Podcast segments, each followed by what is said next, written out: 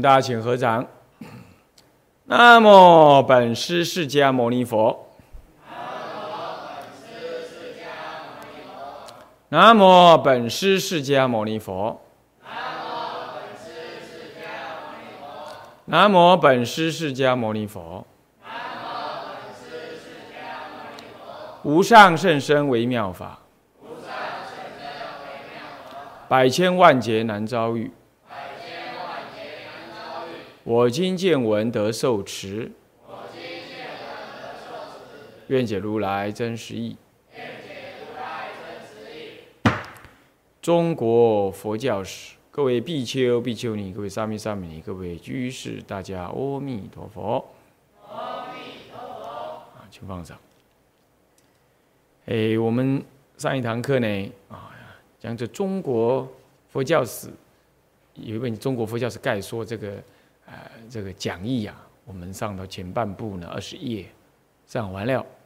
那么基本上呢，那是。中国佛教史概说上一个课程，我们所用的讲义，但是呢前半部呢我们重讲一遍，因为它蛮重要的，啊也算是进入啊中国佛教史的课程之前呢，诶任何的史学的书他都不会去讲的那些内容，那应该还在就是再次的我们给予复习，啊不过当然内容呢是稍微精简，也说法不同。哦，原则上是一样，但是说法的不同，啊，解说有稍有不同。那现在呢，剩下来的三十门课、三十堂课，那差不多就是一个学期哈。那刚好就是可以来进行啊这么一本《中国佛教史概说》啊哈，这这本啊商务书局所出的啊是圣严老法师所译啊的一部啊。日本人写给他们自己的大学生或知识分子所看的这个中国佛教史的一个啊概略性的解说。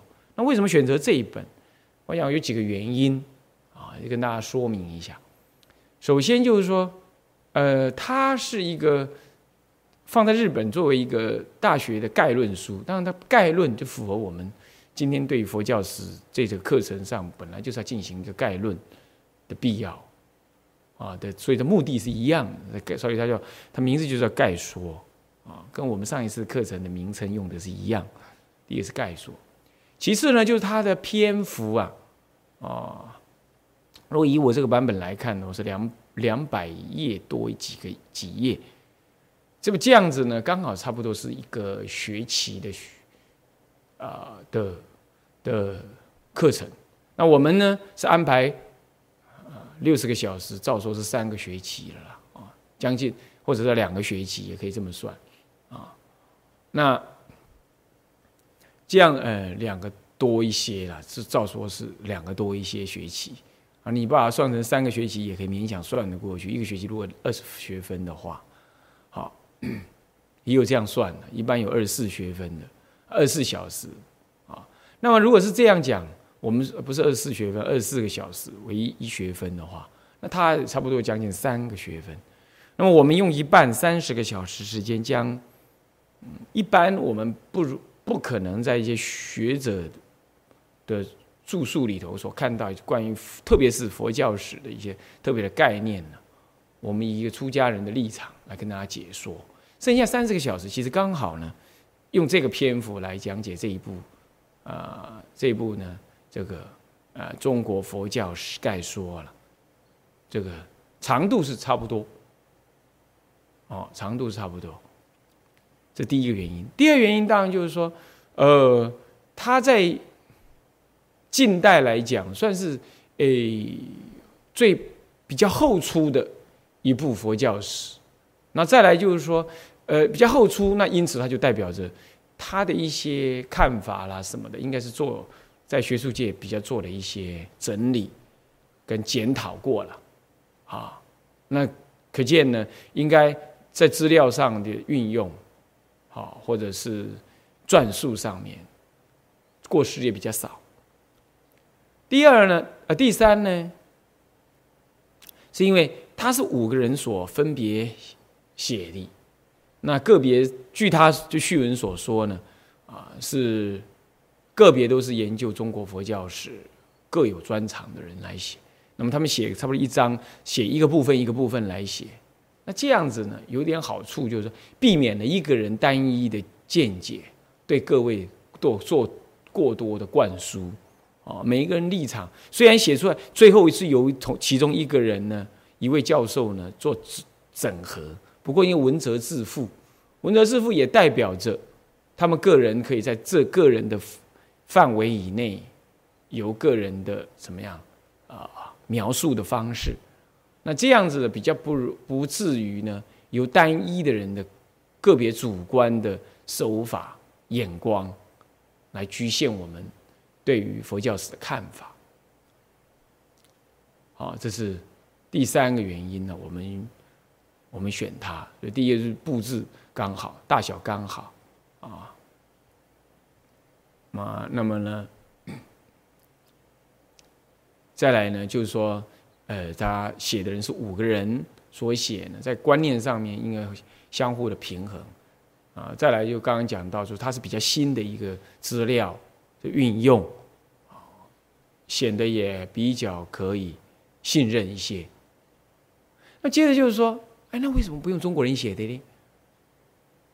啊，当然，我我在讲这个之之前，我在讲第四个原因，就是啊，他是圣严呃法师呢，现在叫老法师了。以前他在日本呢，差不多是四十多岁，那个时候哈，呃，读博士的时候呢，啊，那是他在立正大学读的时候，那那个时候啊，他翻译的啊，那算是也经由一位出家人呢，真正这个出家人他他翻译嘛，那应该他也有所选择啊，是这样，了了。是这样子的，啊，那么又是出家人翻译嘛，啊，那相对于说啊，其他在家人翻译，当然也很好啊，这也应该很好。不过就说应该是出家人翻译，也会有所选择一些啦，也应该适当的对于题材方面也应该有所注意嘛。因为在日本有关佛中国佛教史，就光中国佛教史的著述就非常多，翻译进入台湾的也有三四套这样子。那他翻译这本真精简啦，啊，那么也也算是当时最新，同时也是个出家人翻的了哈。第四个原因，我觉得应该就多一层过滤的可能哈。那第五个原因，那就是要问说，哎，那为什么不用嗯自己咱们自己中国人呢，或台湾人的研究呢？啊，首先我必须说，台湾人，台湾人这五十年来没有人研究中国佛教史去著述成书啊，没有。哦，没有，我我至少我在坊间我没看到，啊，没有看到这样的书的流通，啊，好像佛学院讲的人都很多啦，有那本那本这本这样子啦，个别讲啦或者怎么样，那没有，啊，这是哎呀，这实在是，啊，有没有人发心出来做这个动作哈？我就供养他啊啊住吃啊，然后让他做研究。啊目前没有人做啊，我是指出家人呢，看能不能出来做，没有。那剩下来就是大陆方面呢，大陆方面，呃，这个两岸两岸分治之前呢，啊啊，这个中国建政之前啊，有有一本呢，黄黄黄灿华先生老居士写的，不过他大部分就是将一些呃宗派史啊，稍微。稍微这样子描述一下啊，几乎算是宗派史啊。那里头有很多讲教理的部分，吼，宗派，然后又讲教理这样子啊。那这样又又有点像教理史，又像宗派史，又像教理史啊。那整个广度方面就不足。那究竟他不是做历史的人，好，那因此呢，这写下来就就是显得不太像是一个。是一个啊完整的一个历史的描述，哦，不太像啊。那其他我就没看过了。那接下来就是，呃，这近几年来，对岸，嗯，大陆方面呢，有有几本中国佛教史。那，诶，我个人感觉就是说，这里头可能啊，环碍于环境以及他个人所学，还是他的一个什么样子的立场啊？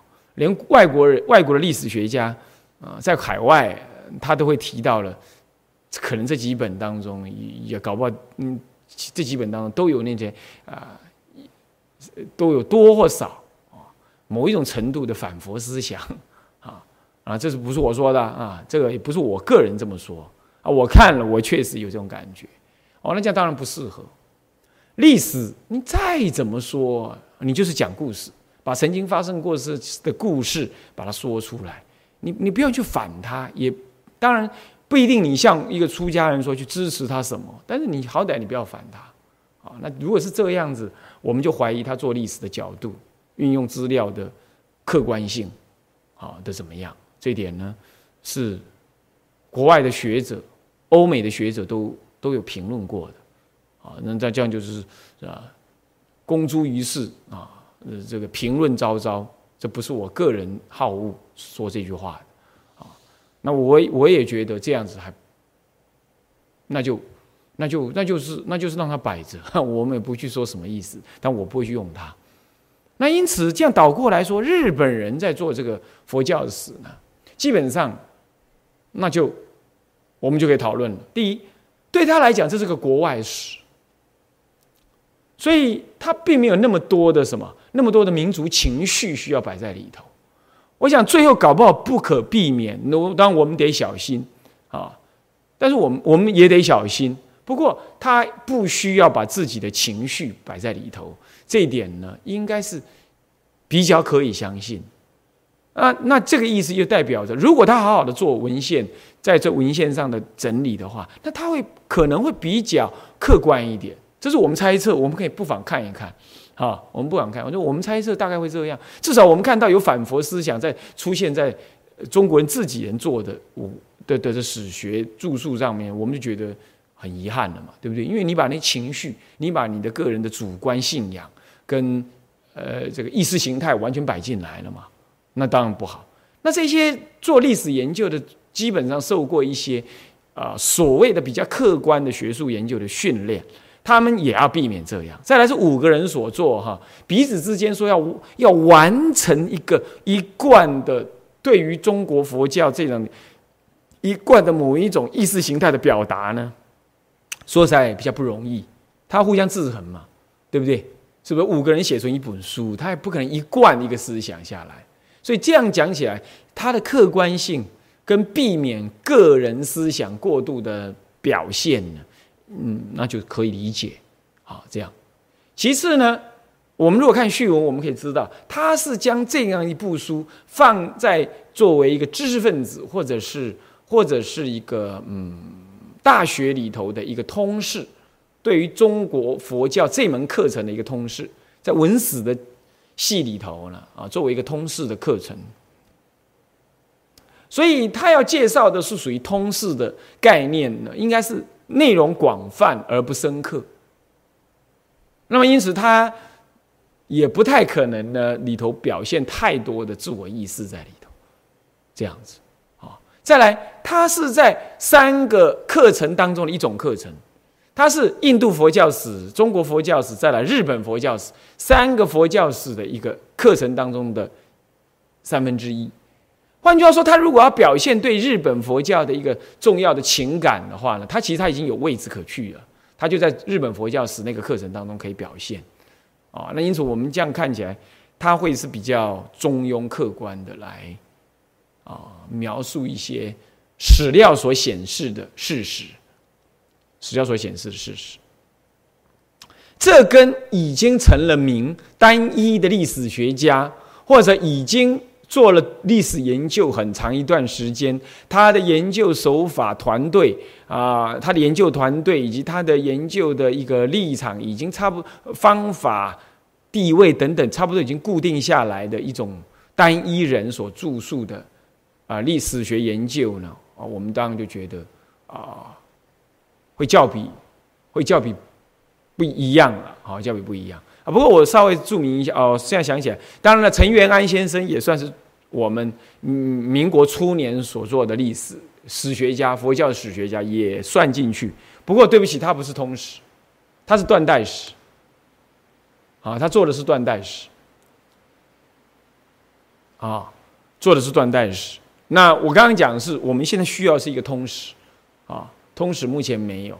啊，这这部通史呢，这部中国佛教史概说很有意思。他讲到民国，哎，他到 他讲到民国啊，啊，他讲到民国的时候，我们注意，我们如果仔细看的话，基本也没有太啊，也没有太扭曲一些什么，也没有解读的太离谱啦，没有太离谱。不过你可以知道，他所得的资料很偏颇，所以看到的事情也偏颇。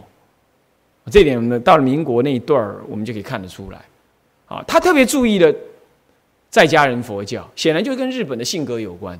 所以这里头我们就可以看出来，就虽然还没讲到那儿，我们可以先提一下，他又注意了特别注意了白衣佛教，那就跟日本人本来就剩下白衣佛教，那就是佛教就变是极世俗化的，非出世的，没有没有所谓的专业而。而远离人、远离世俗的，没有远离人群，但远离世俗事物的那种、那种所谓的、所谓的出家人的佛教呢？对这样子这些学者来讲是很很遥远的。所以他在描述僧团生活的时候，这日本人所著的就是佛教史呢，有个特色，就他在描述那些跟社会的关系，这个他描述的很不错。他运用资料蛮多的，这一点值得嘉许，也也是我们需要。可是当他在描述僧团，特别是出家人的那种历史的时，我们总感觉哈，隔一层膜，他总是贴不进来，总是贴不进来。西方研究中国的佛教史呢，呃，也是会这样。不过西方大部分专注在佛教这个集团。这样子跟当时的社会、历史、文化关系、政治的关系，西方研究在这方面多，这方面他就跳开来了教理史、教团史、哈教派内容等等这样子更深刻的描述呢，就不能说完全跳开，但是比较躲得开。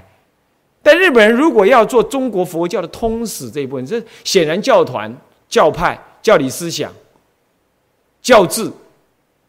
礼仪，呃，教，呃，仪，那个，那个，那个，那那个什么修行方法，或者他们讲仪轨了哈，学术界叫做仪轨了哈。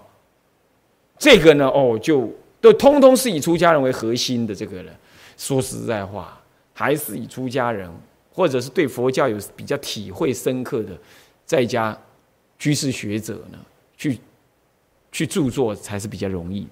日本人在这方面也显得出捉襟见肘这个样子。就知识上的周边知识上的完成是很多，统计资料上面的的提供是不少，可是那种描述那种比较贴切、有我们感觉比较有血有肉的这种教团思想流变呢，就弱了一些，所以读起来就会别的哎，就是一些资料，这在对于日本的一个大学。以一个外国史这样来理解，我觉得这是很容易的。你看，我们去对外国人的历史了解，我们大概就会去知道一下他的资料啊，他曾经有出过多少庙啦，建过多少寺院啦，出过多少出家人啦，宗派大概成立多少次，成立的流转情况怎么样啦，个别发展的什么大体的样子就好了。对不对？我们了解国外的历史，大概我们就这样。可是，如果我们是了解本国人的话，我们就要自己读自己本国的历史，那那血肉相连的那种感觉，我们就不会只是需要知道这样，我们会需要知道更多。那这部佛教史的，如果说要他要说他有缺点，那就是资料性倒不少，但是以一个外国人立场来看，外国的外国的。以以一个外国人看外国历史这样子的需求来看的，所以他缺乏一种血肉，缺乏一种，这就是我祖先做过的事的这种感觉，他缺乏，这没办法了，你你也没办法叫他跟我们一样这种感觉，所以说读历史在这样子的话，这这样读这样子读这样的资料的话，那就是纯粹是一个资料性的理解了哈。那那说那像这本那这样就没什么感，读起来没感情啊，不至于啦哈。看怎么讲嘛，哈，我们看怎么讲，我们要去发掘那个内涵嘛。我是说，如果有点缺失，它就是这样而已。因为篇幅对那些教授也有限，要放进的资料，他们又专门研究那一段历史的，所以要放进资料也多。光摆那些资料就摆着，你的篇幅就占满了。你哪里有什么样子的，还能够描述一些什么更更可读性的吗？就不容易了。所以这这部书的可读性，坦白说，并不高于其他，哪怕是日同样是日本人写的写的什么佛教史，都不一定都不高。这点呢，也得承认他有这个缺失。不过这个缺失是可能也没有办法，因为他所对象就是拿来当教材。你知道，只要摆成教材了，他就不管你好不好读，反正你学生就得来读，是这个样子的。好，所以重点在于有学术的某一种学术的格局，资料够丰富。好，那剩下就给老师们发挥，有可能是这样。所以这样了解这部书的性格。基本是这个样子，啊，是这样。所以说，这样综合起来来看的话，这部书呢，嗯，应该是中规中矩的。里头确实有一些用语啊，可能日本人应该说翻译错误是不太可能啦，因为日语你若懂它，就翻译它错误可能不太至于啦。这我不太清楚，看日文的原文我不太清楚。好，但是如果说那个用语真的是这样，那有些用语容易被误解。当他做了某些结论的时候，那我们会稍微适当的地方，我们稍微解释加强一下，这一点是有可能。不过这看起来没有恶意，啊，没有恶意。所以整部书如果再讲翻译这部这部分的话，应该是中规中也是中规中矩这样翻翻下来。好，然后呢，嗯，我们看起来的话，内容呢也算是。平缓，好，没有什么样太大、太不当的情绪，啊，不当的情绪在里头是没有的。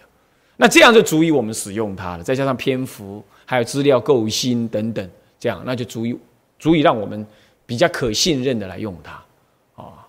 所以我们还是呼吁说，将来佛教界啊，或者是哪个人的师长啊，可以推举他的小孩子、他的师徒弟啊，好好去做佛教史的研究哈。那么著述一本书来啊，那么具有我在之前所说的那些条件内涵的啊，佛教史比较有一些有肉啊，这样。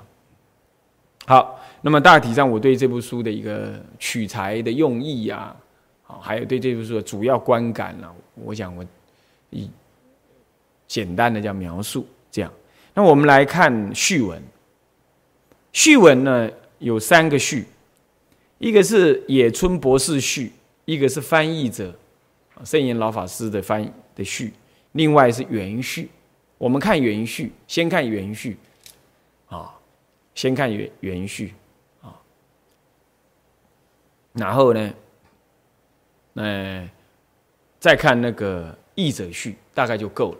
至于说什么野村博士，野村博士是这这部书的其中一位啊，野村耀昌啊，就是立正大学的前任佛，这立正大学曾曾呃前任的那个学务部部长啊，佛教学部的部长啊的序文是跟原序几乎是一模一样的了，好，所以说不用再，可能他没有。没有很那个了，都所以说不用再看啊。我们看那个原序啊，原序第五页啊，前面序文第五页啊。我简单念一下，那我们就这对每一段简易的说明，有需要发挥的部分，我再跟大家讲，这样就可以哈。就当今学术界若于佛教不够理解，便无法谈论亚洲文化。因为佛教在亚洲历史上的比重极大，这当今学术界若于佛教不够理解，便无法谈论亚洲文化。这这句话本身就有很多语病，哈 哈是什么学术界啊？啊啊，应该是指的什么呢？东方文化的的学术界啊，或才或者亚洲文化的学术界，或者是什么呢？社会科学的学术界。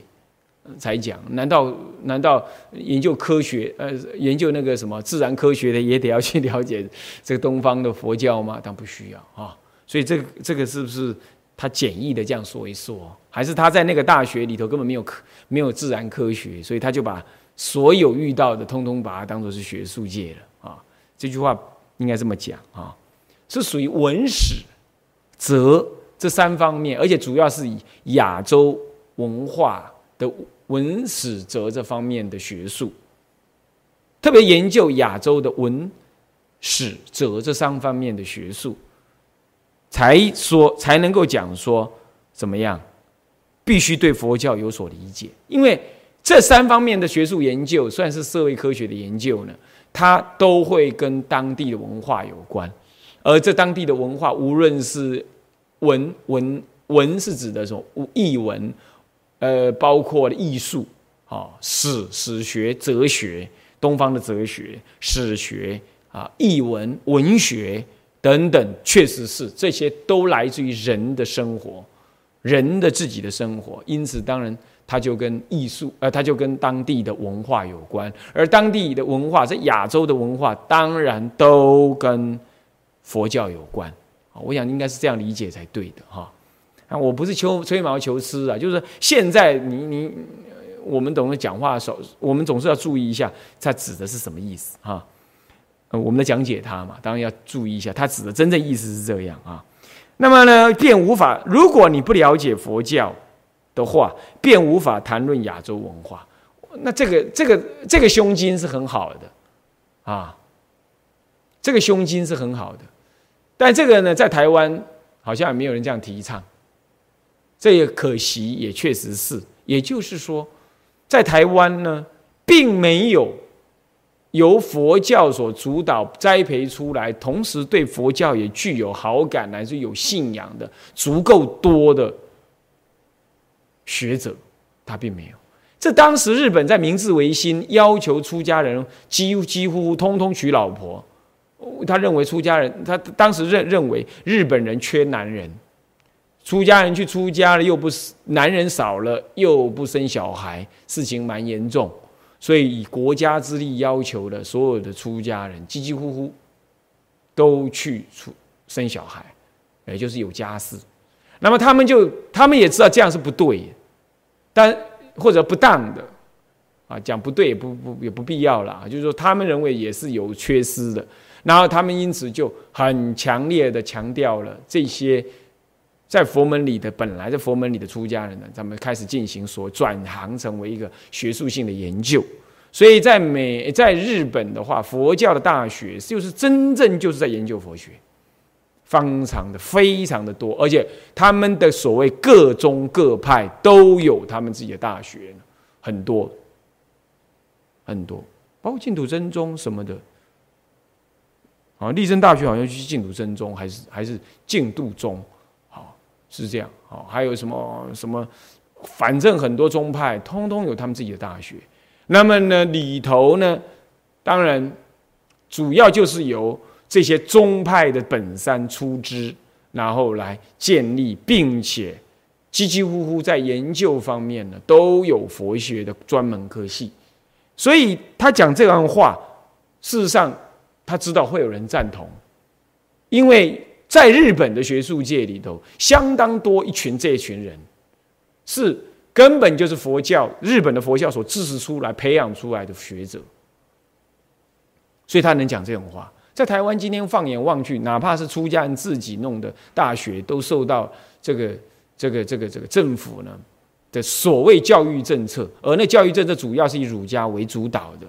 这样这样子的文化思思想为主导，并且被政治人物所把持，然后呢，所建立的那些宗教政策呢，啊，所所压抑，到这近最近这几年呢，才说所谓的呃大学可以有所谓的专门的宗教学院，但是也都看不出来呢有太大的建树，培养出来的人呢也看不出来有。足够的怎么样？足够的一个影响力都看不出来。这点这句话的背景你要读到是这样子，有这样差异的啊，有这样子的差异的。所以说，学术界对佛教不够理解，便无法谈论亚洲文化。这句话拿来台湾去质疑那些在谈论亚洲文化的所谓文史学者，看他同不同意。他就可能根本就不甩这句话，诸位这样了解了吧？啊，所以说日本，那你这样就了解，日本人如果他的学术界有这种观念，日本人，日本的学术界就不敢对佛教，是不是就这样子？那在台湾这句话根本没人谈过，所以我我就说，中国古来一向，甚至写历史的人，他都故意要跳过佛教曾经发生过的历史，他都故意要跳过，哪怕那跟政治有关的，他都要跳过，他一笔带过，他都不记录，甚至都要这样。所以这是一个很不恰当的什么呢？文化偏见，哦，在在中国的文化之下是有这样的，所以务必佛教徒要体会、要理解，并且在新的时代呢，必须要勇于要求，啊，并且去平反这样子不当的气味氛氛围。好，我说过，韩日乃至于南洋一带不太会这样，为什么？因为对他们来讲，佛教文化跟儒家文化。东方中国来的文化，通通叫外国文化，它可以一起看待，一体看待，平等的对待，平等的运用。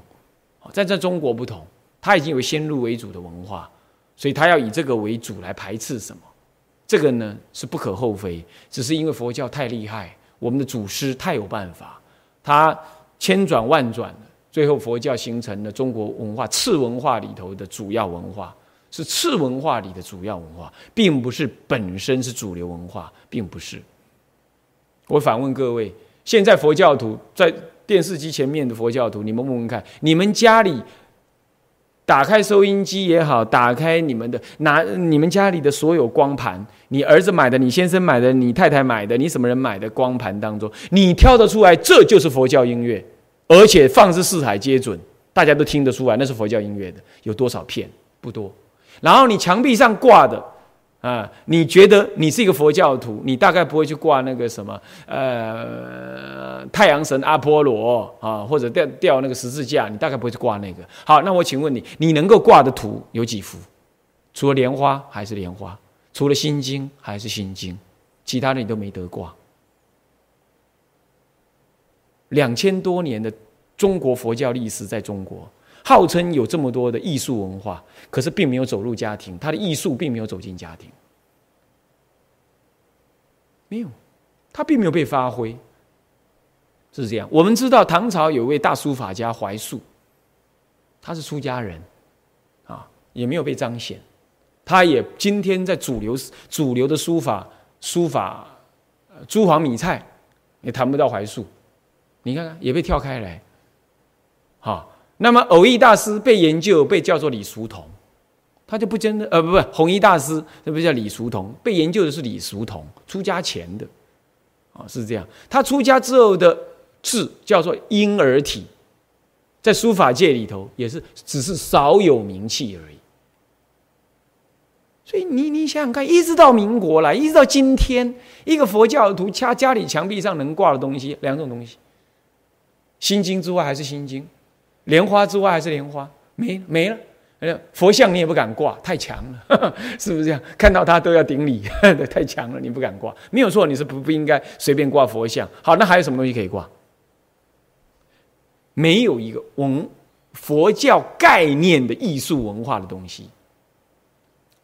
还有，你看日本、韩国做了多少以佛教为主题，虽然不一定好，但是以佛教为主题拍的很美的，很美的。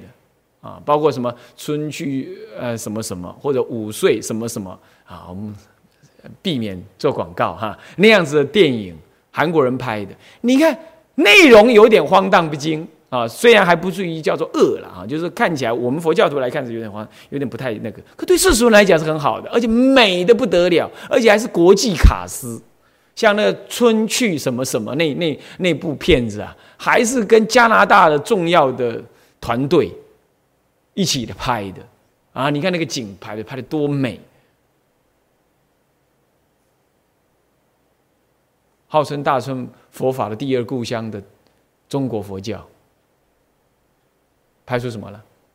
啊，少林寺之外还是少林寺啊？拍出来就是那打打闹闹、杀杀砍砍的，还是离不开那个格局。你说，所以说这个文化并没有作为一个重要的流流派。习性在这儿，所以这句话，所以说佛教如果对佛教不够了解，便无法谈论亚洲文化。这句话听起来是很震撼人的，可是只适合在日本震撼日本人，在中国震撼不了谁呀？没人甩这句话的啊，要读读得出来啊啊！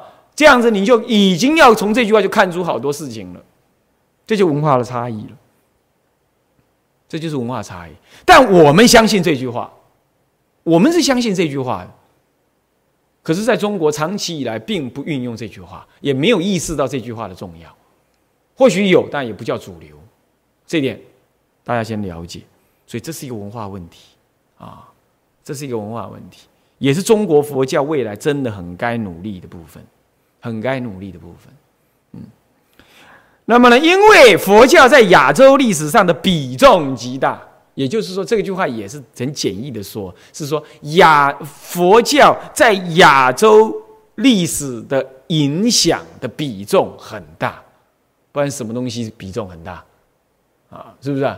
啊，总是佛教也没有出半个出家，呃，半半个皇帝嘛？你怎么叫比重大呢？是什么东西比重大？是影响的比重很大。那这句话要做证明的，这句话足以写一部文化史来证明佛教文化。在亚洲文化中所造成的影响，这样子个论文跟一部书来给予证明，但他只是直接这样讲，我想我们也愿意相信，在普罗的民间的文化当中，它受的影响很大啊，在政治、文化、艺术上面，它确实也有影响，但是不是在每个地方都为主流，那就难说啊。以中国为中心的东亚民族，曾在长时间中以佛教支持着他们的精神生活，直到现在，仍给广大文化的各方面，不论是政治或经济，均在直接或间接地受着佛教不少的影响。在广阔的地域内。由于各民族及其所在地方的风土之不同，接受佛教的方式自也略有出入，因此传播于东亚各地的佛教情况亦极为可喜。不晓得这句话“可喜”什么意思啊？我是把它改成多元，应该是极为多元的意思了。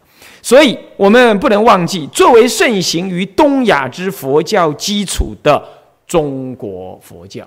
这句话是倒过来讲，是日本人的语法了啊。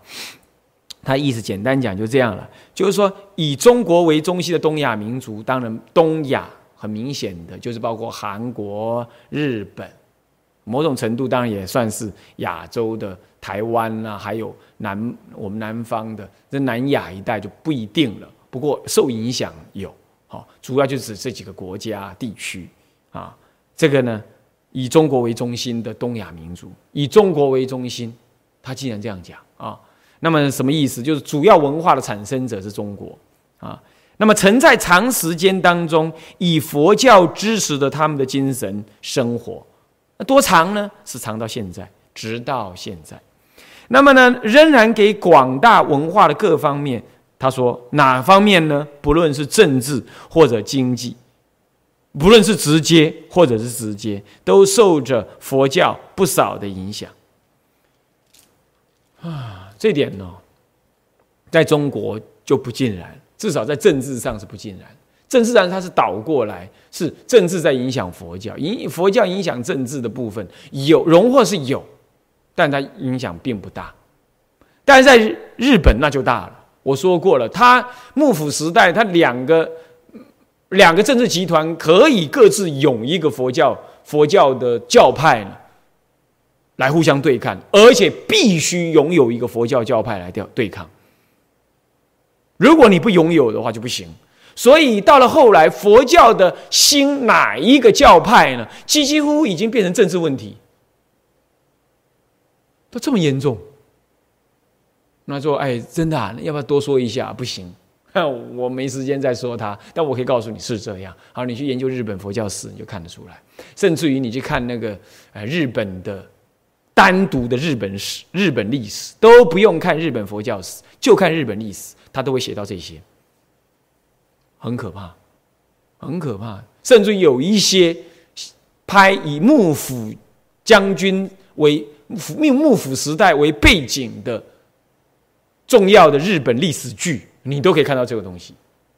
到这个程度，他如果这个军阀、这个派阀没有拥有的一个佛教的门派为支持的话呢，他几乎就无法跟人家抗抗争。到这种程度，所以他是在这个立场，他在这个这个日本这位日本教授在这样这种文化背景之下，历史背景讲说政治受到佛教影响，我想是不可厚非。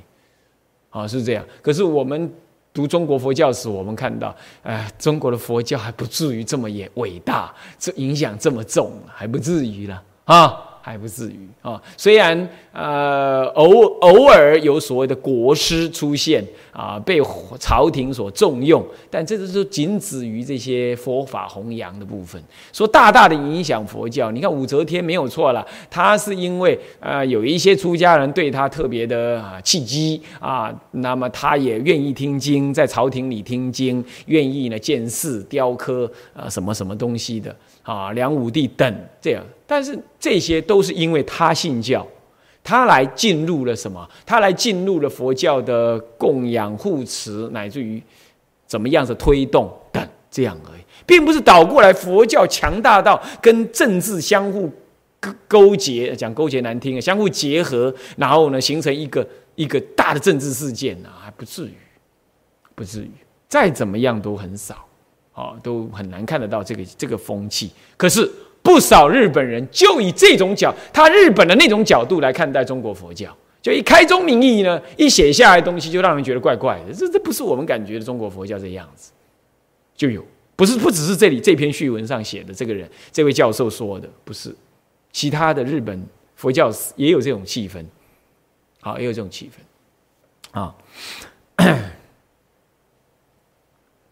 那均间接、直接受到佛教不少影响。在广阔的地域之内，由于各民族，这里头以下讲的是指它的多元性。就虽然受到佛教的影响，不过在广阔的地域之内，由于各民族及所在地方的风土民情之不同，因此接受佛教的方式也因此略有出入。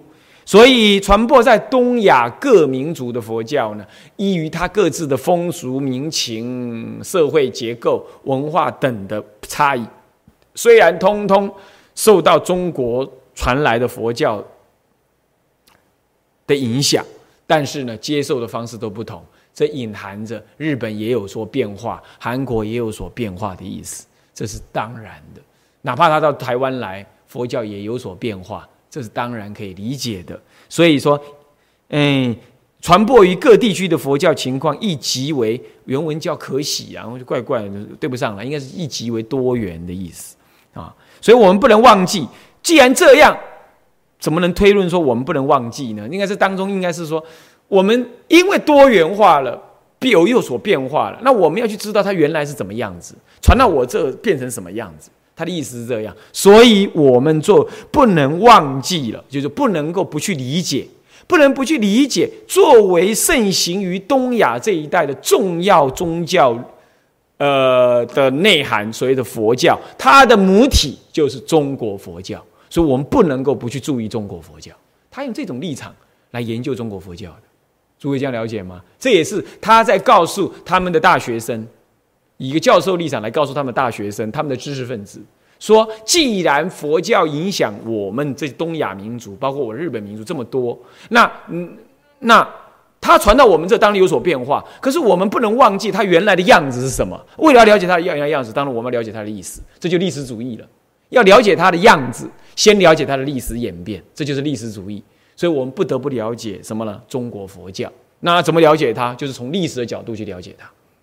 啊，这他的逻辑就这样，有没有道理？有一些道理，啊，但不尽然说，不尽然说，呃，都是他看的这样。因为在中国，他历史跟佛政治跟佛教的相互的关系绝对是有，但没有他想象那么严重，哦，那么那么强的密密切度不一样的哈。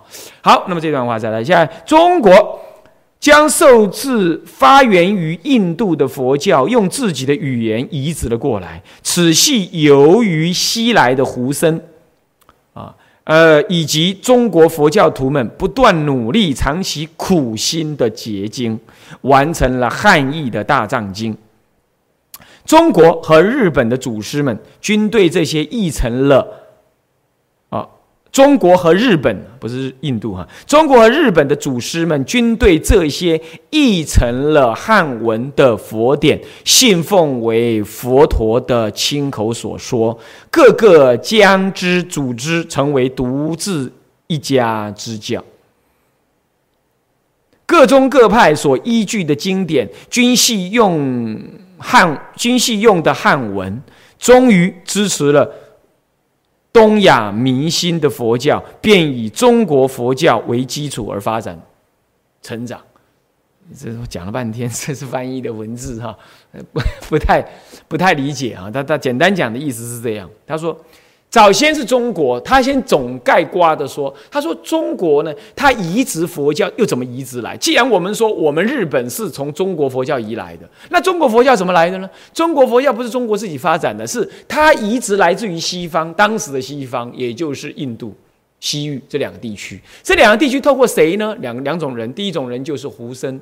也就是胡是指的什么呢？边陲民族的总称，包括了印度的出家人，还有西域的那些出家人过进来，以及什么呢？以及中国的自己的佛教徒，这里头包括出家人跟在家人，他到西方去取经，或者在中国本地跟着所谓西方来的，我们讲梵僧呢，啊，不讲胡僧，胡有把地位贬义的意思，我们讲梵僧啊，梵啊，嗯。在西域来的出家人呢，怎么样？跟他一起翻译。那么翻译呢，不断努力、苦心、长期苦心的结晶，渐渐翻译累积，通通用什么呢？用汉文记录下那翻译进来的经典，最后结集成为，那是后来的事，才结集成为什么呢？大藏经。那么这样之后呢，我们的原点对原点的阅读呢，就怎么样？就消失了。所以中国人几几乎乎不读原点了，这一点呢，唉，要讲可惜，也有一点可惜，好，因为读原点终究也有点帮助，好，也有也有一些帮助，好，那并不是说呃，比如说祖师翻译的不好，不是这意思，而就是说有时候对读原点呢，我们自己读过一些书的人自己知道，有时候翻译是一回事啊，对原点的说明，有时候你会有比较不一样的看法，是这样。尤其中国文字又非常优美简洁哈，有时候同样一句话可以这样解释，可以那样解释。那么西方的那个印欧语系的话，它就比较具有专一专一性。再来，在韵文的阅读上面，它比较能够保持它的韵那个押韵的感觉。那如果翻译成汉文呢？因为那文字也变了，你一定要押韵，那不容易啊。这一点是这样。那当时是有翻译成汉文，结果原点不被保留。这点就可惜。如果当时翻译汉文原点被保留，我们今天有双轨，有双轨，一一一轨就是所谓的原点大藏经，一轨就是汉典大藏经。哦，那这这就不得了了，那这就真的是不得了。好，那这是有点遗憾了哈。不过一切都过了了。呃，我们到极乐世界跟阿弥陀佛再请教了，是这样。好，那么是这样。那翻译成为大藏经。这里头有重要的一个观念，就是说，这个之后以这个为基础而发展了的佛教，至少到日本来，中国跟日本的祖师们通通把这翻译成汉文的经典。第一，它隐含着一个一个伏笔，说都把它当做是佛口所亲说。因为我们来想啊，废话，你这还说吗？但他特别这样讲，这就隐含了一个什么？隐含了一个一个一个内在的一个。一个伏笔在那，这是学术界一向有的态度啊。那么再来，信奉为佛陀所亲口说的。那既然信奉他亲口说，那就以这些汉典为基础呢？日本的祖师，中国的祖师，当然这样。日本的祖师也跟着这样，跟着怎么样？把这样子的汉典、汉文典籍呢，就当做就是佛当时亲口所说的原典。那么以他这个经典所说的道理为根本，就发展出了中国佛教，然后再以这样中国佛教为本，连同这样子汉译的经典一起传到日本来。日本的祖师们也这样子完全接纳了汉译的经典为佛所亲说，同时也参考了中国的教派、中国祖师所说，然后再由他们自己再另有发挥。那如此就发展出了中国佛教，以及后来延伸的日本佛教。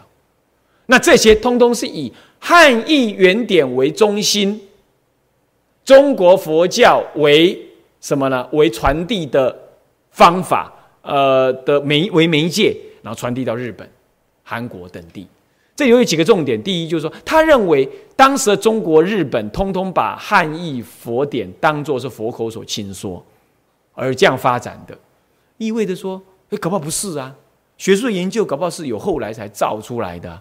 那当然，我们目前还是这样认为，那就是佛口所亲说。翻译的好不好是一回事，但它确实是佛口所亲说。好，我们目前是这样子啊。好，那么这段文是这个意思。那么下一段文呢，嗯，就讲到这部书、这本书情况怎么样的一个内容哈。那么我们啊，时间已经到，我们下一堂课再继续说。向下文长，复以来日，我们回向众生无边誓愿度，烦恼无尽誓愿断，法门无量誓愿学，佛道无上誓愿成，志归依佛，当愿众生。体解大道，发无上心，自归依法，当愿众生。深入经藏，智慧如海；智归一生，当愿众生同理大众，一切无碍。愿以此功德，庄严佛净土，上报四重恩，下济三途苦。若有见闻者，悉发菩提心。尽此一报身，同生极乐国。南无阿弥陀佛。南无阿弥陀佛。南无阿弥陀佛。